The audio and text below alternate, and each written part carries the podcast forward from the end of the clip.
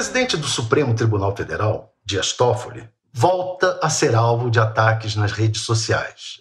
Por quê? Resolveu propor um período de oito anos de quarentena para juízes entrarem em campanha eleitoral após deixarem seus cargos.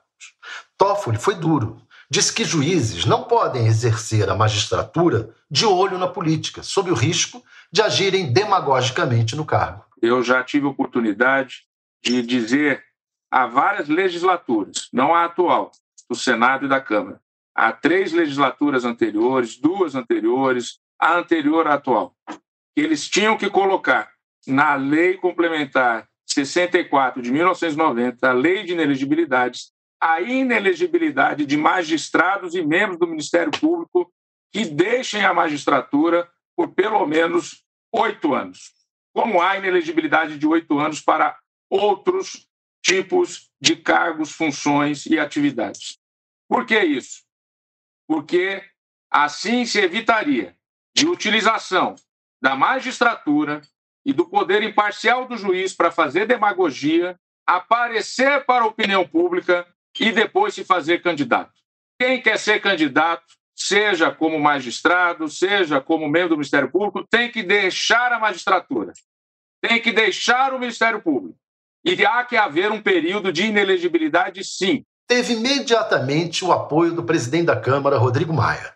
Ele anunciou até que o tema deverá ser votado rapidamente no Congresso. Eu acho que, acho que o presidente Toffoli está correto.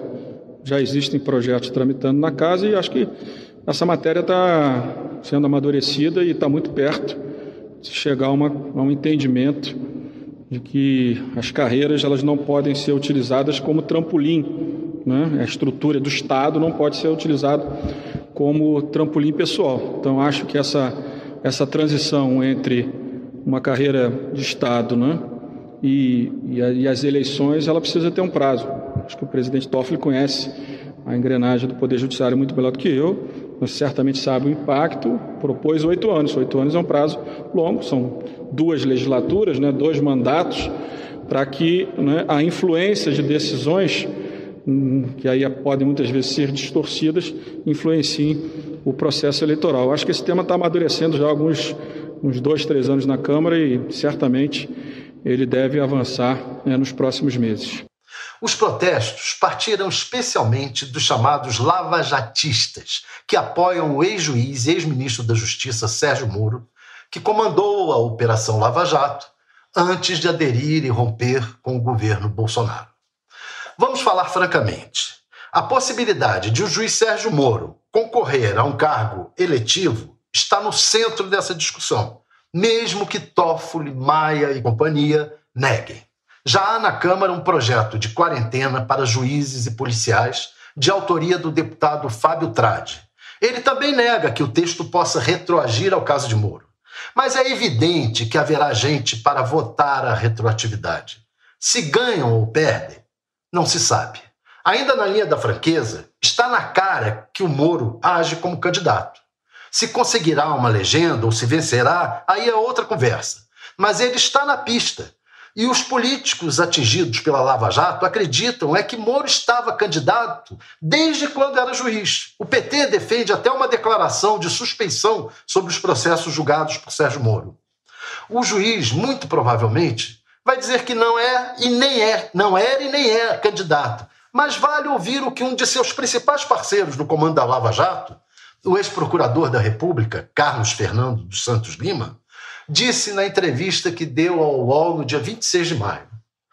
Há pouco tempo. Eu não gosto de outsiders. Entretanto, no mar de nulidade que nós vivemos hoje, Sérgio Moro é um bom candidato.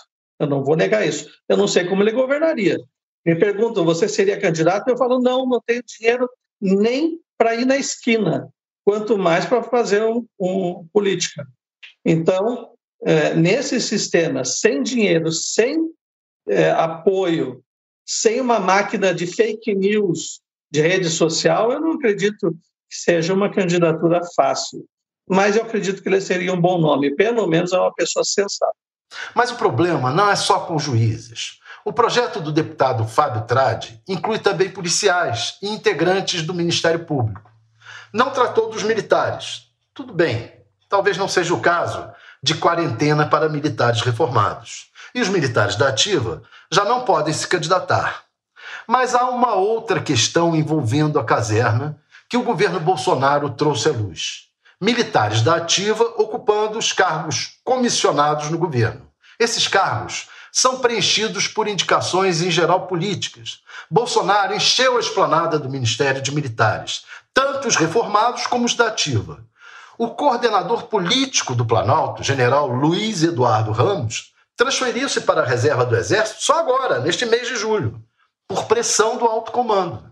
Mas o ministro da Saúde, general Eduardo Pazuello, permanece na ativa. O argumento é de que não vê problema.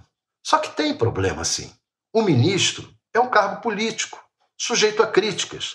Há pouco, Gilmar Mendes, do Supremo Tribunal Federal, afirmou que há risco de genocídio na gestão da pandemia pelo governo. E logo os militares tomaram a crítica para a instituição. Quase tivemos uma crise institucional. Evidentemente, essa não é uma boa mistura. Militares e policiais com as armas e juízes e promotores com a toga precisam se manter longe da política. Quanto mais, melhor.